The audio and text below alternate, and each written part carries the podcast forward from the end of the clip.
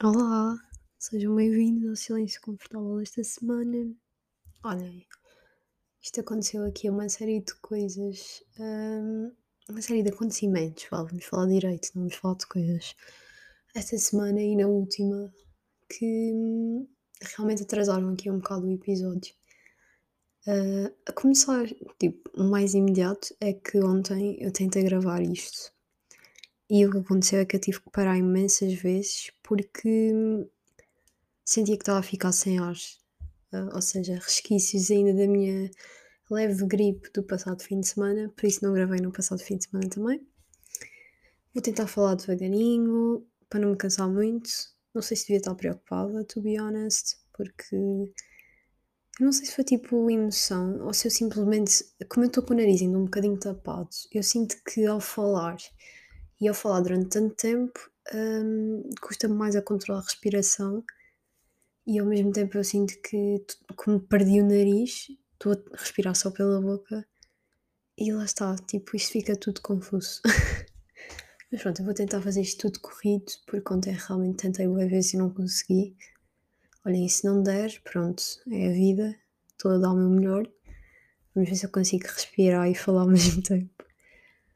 E em relação ainda ao episódio da semana passada, ou melhor, da outra semana, eh, sobre o limiar da atenção, eu durante a semana fui-me lembrando de algumas coisas que gostava de acrescentar e de certa forma acho que é giro tipo, fazer esta ponte com o episódio anterior. Um bocado como nas aulas, quando os professores vos pedem para fazer o resumo da última aula.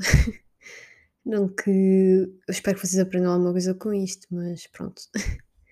Então, realmente, em relação ao episódio da semana passada, eu lembrei-me que eu agora utilizo uma estratégia para lavar os dentes, porque eu reparei que estava a demorar imenso, tipo, não estava a dedicar o tempo necessário à lavagem dos dentes e sentia que era boa a cena dos hum, 15 segundos do Instagram. Senti que para mim, se eu demorasse tipo um minuto a lavar os dentes, já estava farta. E não é de todo o tempo que se deve lavar os dentes, deve-se lavar os, dentes tipo 3 minutos para aí.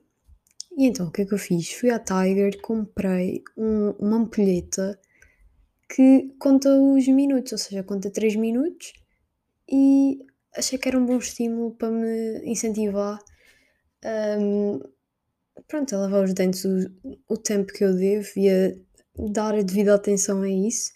Portanto, fica aqui a dica, se quiserem, comprei na Tiger, custou um euro e meio. Também podem usar o vosso telemóvel. Ah, mas pronto, eu realmente sou uma pequena ah, viciada em à Tiger de vez em quando. Mas nada de consumismo exagerado, digamos assim. Mais coisas. Hum,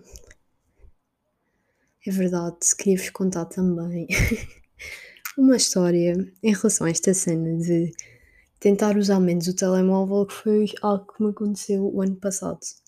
Melhor, este ano, mas o ano passado da faculdade, digamos assim. Eu estava a viver com duas colegas de casa. Uma delas estava a passar o fim de semana fora e a outra tinha saído de casa. E eu pensei, ok, não vou estar aqui, hum, como é que se diz? A levar o meu telemóvel para a casa de banho. Portanto, vou deixar o telemóvel no quarto e vou à casa de banho. Dizer que que estou num momento presente, que não estou sempre dependente do telemóvel para entretenimento.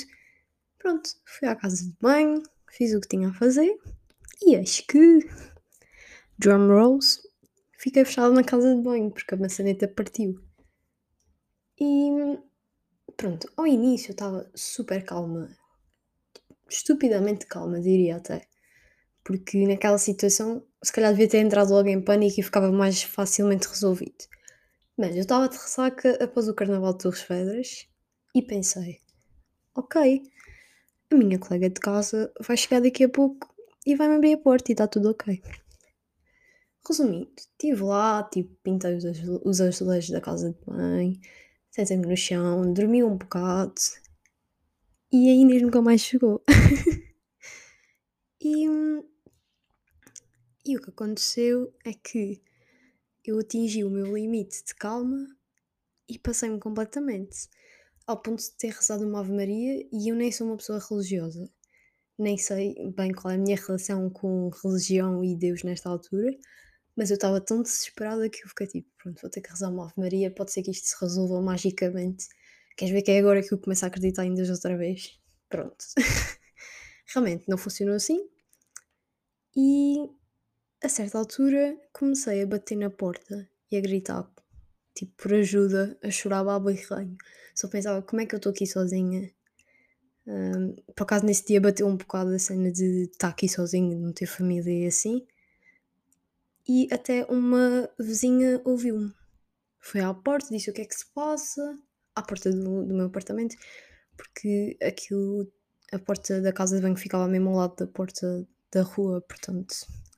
E também o motivo de eu, de eu ter fechado, porque automaticamente se entrassem na minha casa, estavam, tipo, ali, estava ali a porta.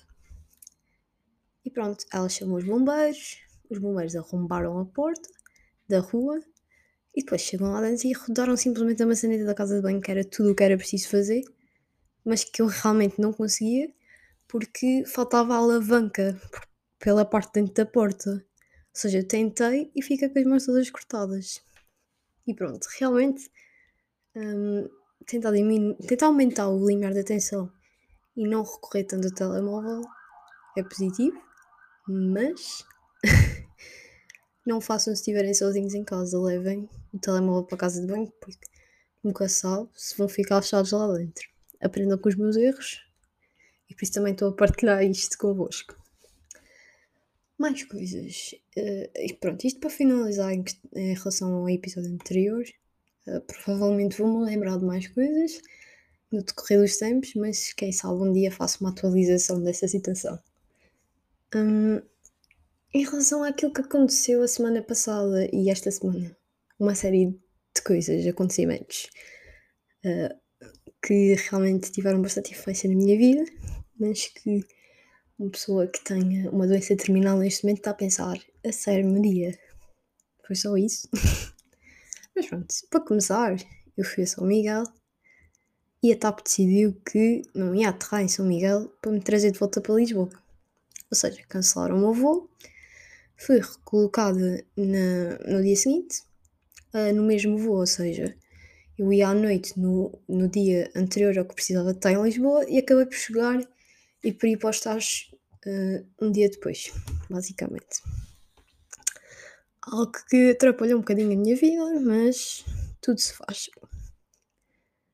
Uh, para além disso, uh, no fim de semana fiquei doente, tipo cheia de gripe, estava sempre passar o nariz, não conseguia, estava a tossir, uma série de coisas e não estava mesmo capaz de gravar o podcast, portanto não fiz. Eu não estou a 100%, tanto que eu acho que quem ouvir isto vai reparar que eu estou aqui quase tipo a chamar o ar para mim, porque o meu nariz, como está meio entupido, não consigo falar assim a 100%. E Tipo agora, não sei se repararam, mas hum, estou um, a dar o meu melhor. Espero que não fique uma merda. Olhem, se ficar, deixem de ouvir. Basem, basem só, ficam. vão embora à sua vida. Eu passo o resto do tempo só a falar sozinha. E pronto. Para além disso, eu perdi o passe. Pai, não sei, segunda-feira, sim. Yeah, acho que foi logo na segunda-feira. Não. Na, não sei. Mas basicamente, no dia depois de eu ter carregado o passo, perdi o passo. E só pensava, não acredito, gastei 30 euros e acabei de os perder agora mesmo.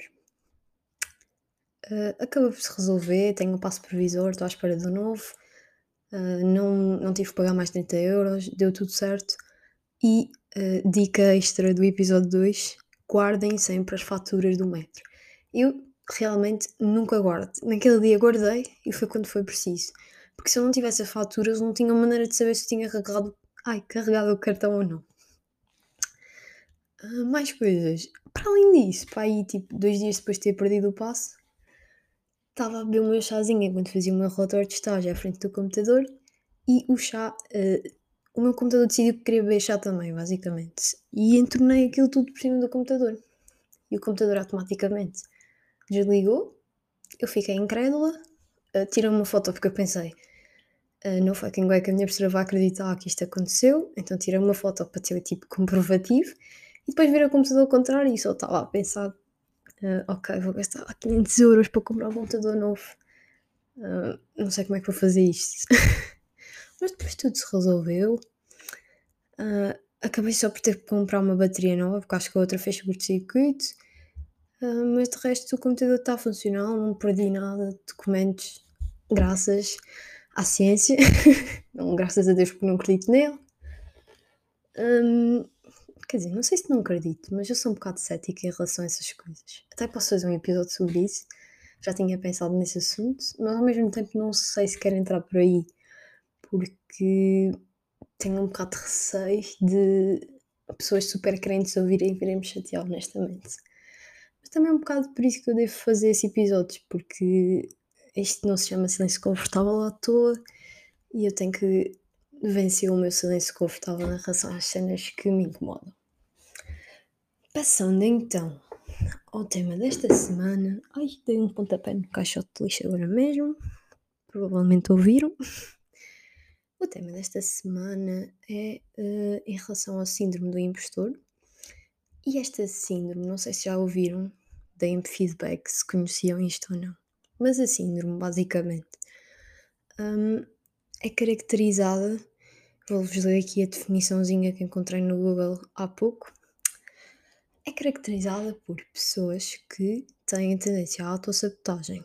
Então, o indivíduo constrói dentro da cabeça dele uma percepção de si mesmo de incompetência ou insuficiência. Naturalmente, todo o cérebro humano possui esta predisposição a colocar esta sensação de incapacidade e de mérito. Pronto, agora absorvem uh, aqui esta informação enquanto eu bebo um golinho de água.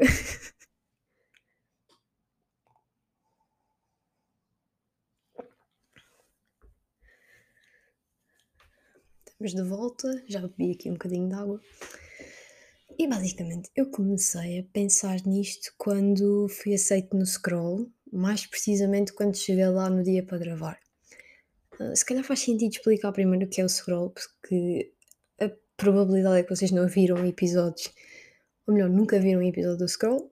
Uh, can't blame you, provavelmente se eu não tivesse participado não tinha visto nenhum episódio.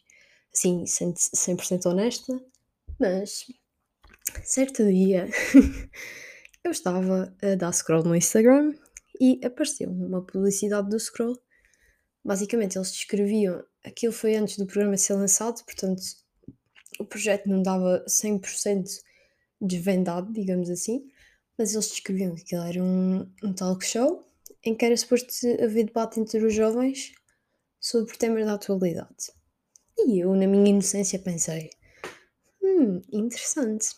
e abri o, a publicidade e eles estavam à procura de pessoas. E eu escolhi entre cerca de 10 temas, acho, escolhi um sobre feminismo.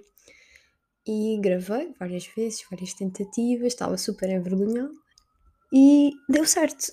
Eles escolheram. Basicamente eu contei à Inês, no início disse, olha Inês, eu vou, vou fazer isto, isto e isto, mas eu acho que não vou escolher porque eu já estava com esta ideia de, ok, não vou ser escolhida, portanto também não tenho nada a perder, vou só fazer aquilo porque me apetece e porque queria sair da minha zona de conforto. Efetivamente, depois até estava com a Inês no Starbucks e ligam-me dizer: Olha, foste escolhida para participar no programa, blá blá blá. E eu pensei: Bem, não estava nada à espera que me escolhessem, mas cá vamos nós, vou ter que fazer isto. Liguei aos meus pais, contei a eles, não tinha dito nada antes pensei, ok, se eu não for escolhida nem vale a pena falar disto com eles. E fui escolhida. Uh, eventualmente acho que fomos gravar depois em julho, se não me engano. Até tive ficado mais dias em Lisboa do que era suposto só para gravar o scroll, mas foi uma boa desculpa para ficar cá mais uns dias só descansar, porque geralmente Lisboa é só trabalho, digamos assim. um, e pronto, eu cheguei lá no dia da gravação, e apercebi-me que realmente eu era a pessoa menos instruída daquela sala para falar de um assunto. E não estou a dizer tipo, ah, tinha um doutoramento ou um mestrado. Por acaso acho que uma delas tinha, uma das pessoas, mas não é isso que está em questão. É que eu senti que era a pessoa mais fora do tema e menos capaz de falar do tema. E ao longo da gravação do episódio fui sentindo cada vez mais. Uh, tive cada vez mais essa percepção. para começar, eu cheguei lá, reconheci logo o, um dos senhores que estava lá, que era o Mário, que ia ser um dos convidados do programa também naquele dia. Eu não sabia, à partida. Cheguei lá, foi tipo surpresa. Mas eu conhecia o Mário, já, no, já o seguia no Insta. Ele é um. Pronto, ele é uma pessoa que tirou formação de base em enfermagem, se não me engano, ou em psicologia. E é também, ele é pai de duas meninas, da Clarice e de outra menina que não estou a lembrar agora do nome. E ele é o primeiro homem a ser doula em Portugal. Não sei se estão a par desse termo, mas olha, por acaso vou aproveitar vou pesquisar aqui o que é que é uma doula. Vamos ver. E escrevi mal.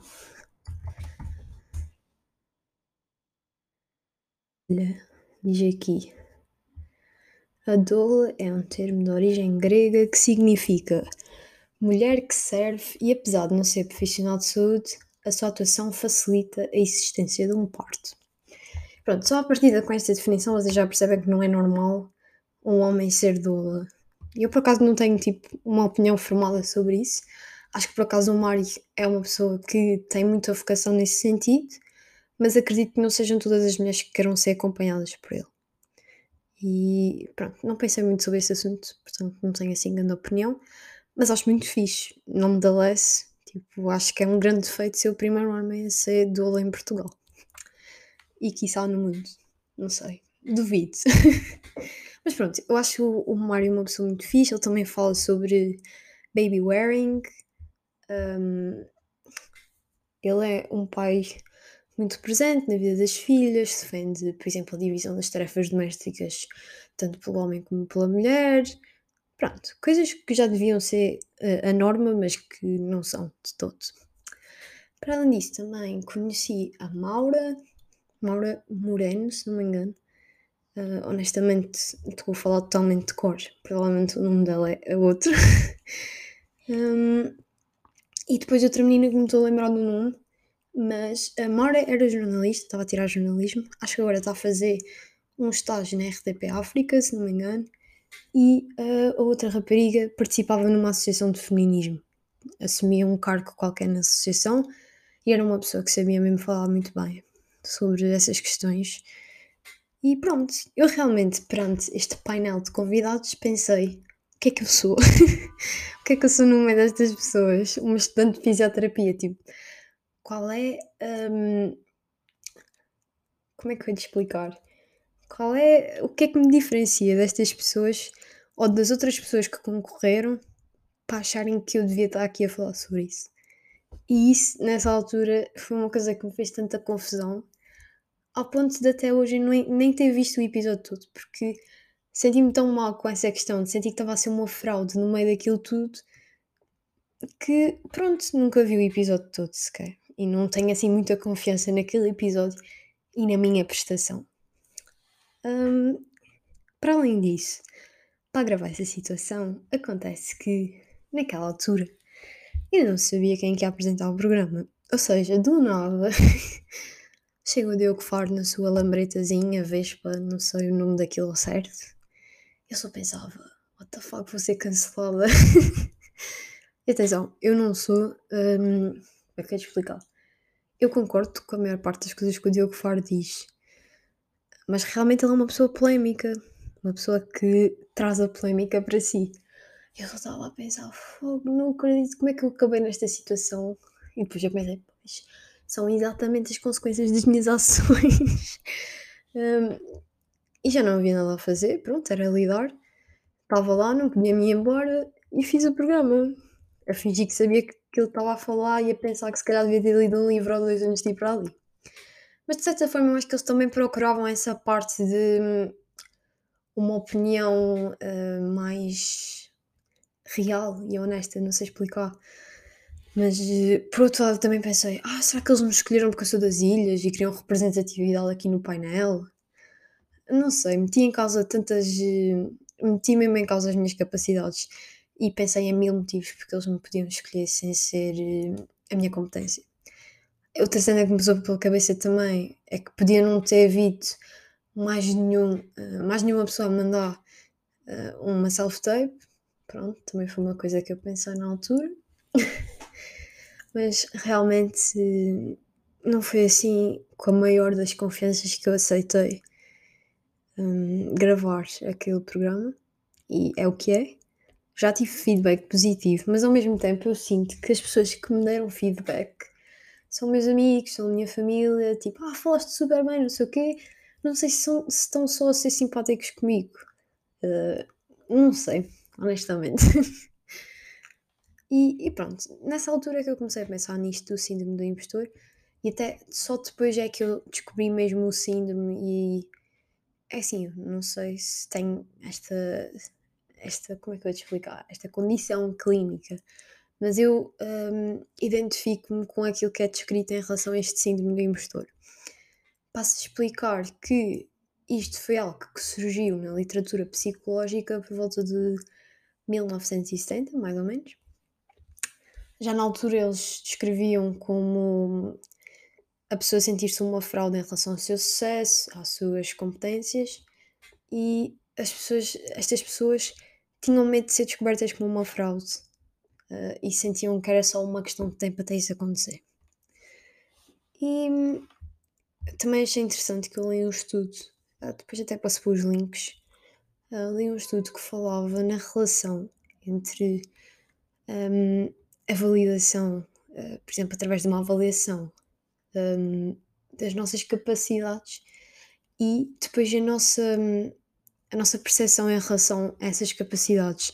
Geralmente, uma avaliação positiva confirma que as nossas capacidades são positivas, mas isso muitas vezes não é assim tão linear, porque eu posso ser excelente numa matéria, chego ao exame, espalho-me ao comprido, porque no fim de semana tive dor de cabeça e não consegui estudar bem. Um, e pronto, eu acho que não é assim tão linear Acho que isto também está, está muito ligado com validação académica, uh, que eu acho que é assim um sentimento que eu sinto, se é que isto faz sentido. Desculpem o pleonasmo e a redundância. Um, mas pronto, eu acho que realmente muita da minha, desde muito nova, sempre associei notas um, a competência. E, e, atenção, não é que eu acho que isso esteja correta, uh, Quer dizer, completamente errado. Mas acho que não é só isso que conta. E acho que é preciso ter confiança também nas nossas capacidades, independentemente da nota num teste. E pronto, acabei por ler outro, outro artigo também que falava um pouco sobre isto em relação às mulheres. Porque o que a literatura nos descreve é que as mulheres são mais afetadas por este problema e que, por exemplo, eh, existe toda uma pressão social para a mulher um, colocar, por exemplo, as questões em forma de questão, porque existe um questionamento um, próprio da mulher em relação às suas competências, ou às vezes para parecer menos abrasiva, porque uma mulher em posição de poder realmente uh, sente-se menos. Uh, tem que se quase encolher para não sobressair e para não parecer má ou estúpida, porque geralmente mulheres no poder uh, estão associadas muito a esse estereótipo, de certa forma. Para além disso, também vi que uh, alguns estudos uh, demonstram que as mulheres são penalizadas quando exercem poder, ao contrário que os homens são recompensados. Portanto, eu acho que isto também tem uma forte componente a nível social, não é algo tão linear como a perspectiva de nós próprios, mas é afetado tudo aquilo que está à nossa volta e por anos e anos de cultura patriarcal. Ai, patriarcal? Estão a ver? Como é que eu não sei dizer patriarcal? E fui a um programa a falar de feminismo. Também sinto que, desde aquela altura, já aprendi muito mais coisas. E isso é positivo mas realmente o que está na televisão sou eu burra, na minha cabeça. um, e também, por exemplo, outro artigo demonstrou que as mulheres tendem a minimizar as suas ambições e expectativas em relação ao hum, salário para aumentar as hum, perspectivas futuras e para aumentar a relação que têm com os eh, empregadores. E pronto, aqui para finali- para finalizar esta parte dos artigos, eu encontrei um artigo, não é bem um artigo, é mais um texto só, que um aluno de medicina escreveu, que eu achei super fofo e até em relação ao meu estágio agora estou a sentir um bocado isto que ele descreve. Ele- é um artigo que se chama Star Wars Legos Helped Me Overcome Imposter Syndrome. E ele descreve como é que, enquanto estava na faculdade e vestia uma bata branca para treinar com os colegas, sentia que estava só hum, a tomar ali a, a personagem de médico, em vez de, na realidade, ele ser médico no futuro e ter essa capacidade.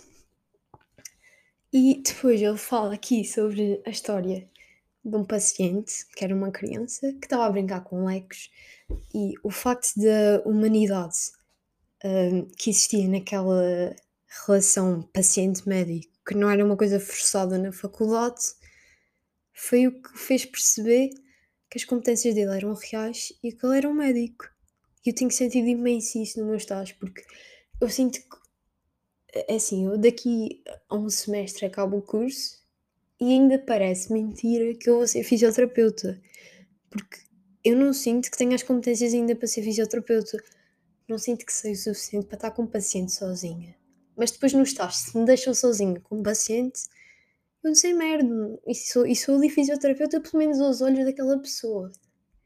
Eu acho que isso também é super importante. Tipo, a relação que temos com o outro é capaz de aumentar a percepção que temos sobre nós próprios. E pronto, achei este artigo mesmo giro. Se tiverem que escolher um ler em relação aos outros que eu meti aqui, leiam este, porque é tipo uma cartinha muito pequenina. Está em inglês, mas pronto. Já estou a ficar sem ar. Hum, e realmente, se tiverem interesse neste tema, leiam este, este, este pequeno texto que eu acho que o pessoal de saúde vai se identificar bastante. E pronto, uh, se calhar passávamos agora para a rubrica Atravessiamo, eu bebo um bocadinho de água, respiro e já volto com mais capacidade para falar. Espero que não tenha ficado totalmente horrível, mas olhem, sei lá vi. Bem, então vamos à rubrica Atravessiamo, depois de eu ter recuperado o meu ar dentro dos pulmões. um, as palavras escolhidas esta semana foram impostor, por motivos óbvios, e em italiano e não em espanhol, como no último episódio, uh, a palavra fica impostore, portanto, muito parecido. Adoro italiano por causa disto, tem imensas semelhanças com o português, não é um bicho de sete cabeças. Próxima palavra, chá, que é té em italiano, porque realmente despejei chá em cima do meu computador, óbvio também. E por fim, andorinhas, uh, que em uh, italiano é rondini.